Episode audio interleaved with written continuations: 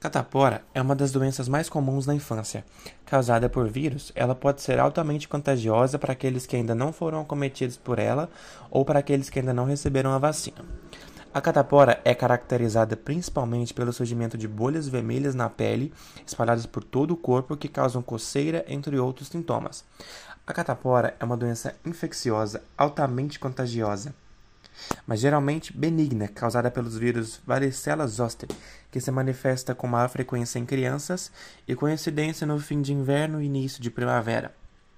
A varicela é causada pelo vírus varicela zoster, que é um integrante da família do herpes vírus, que também é responsável pelo herpes zoster, que é uma doença conhecida como cobreira em adultos.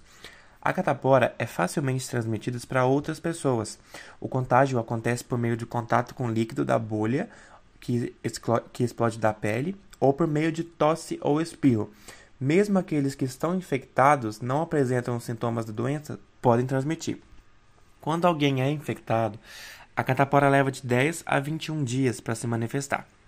As pessoas podem transmitir o vírus a partir de um ou dois dias antes de a doença irromper no corpo. Elas permanecem contagiosas enquanto as bolhas encrostadas estão presentes. Crianças são mais propensas a apresentar catapora, especialmente antes dos, dos 10 anos. A doença costuma ser moderada, embora possa ocorrer sérias complicações em alguns casos. Normalmente, os adultos e as crianças mais velhas ficam mais gravemente doentes do que as crianças menores.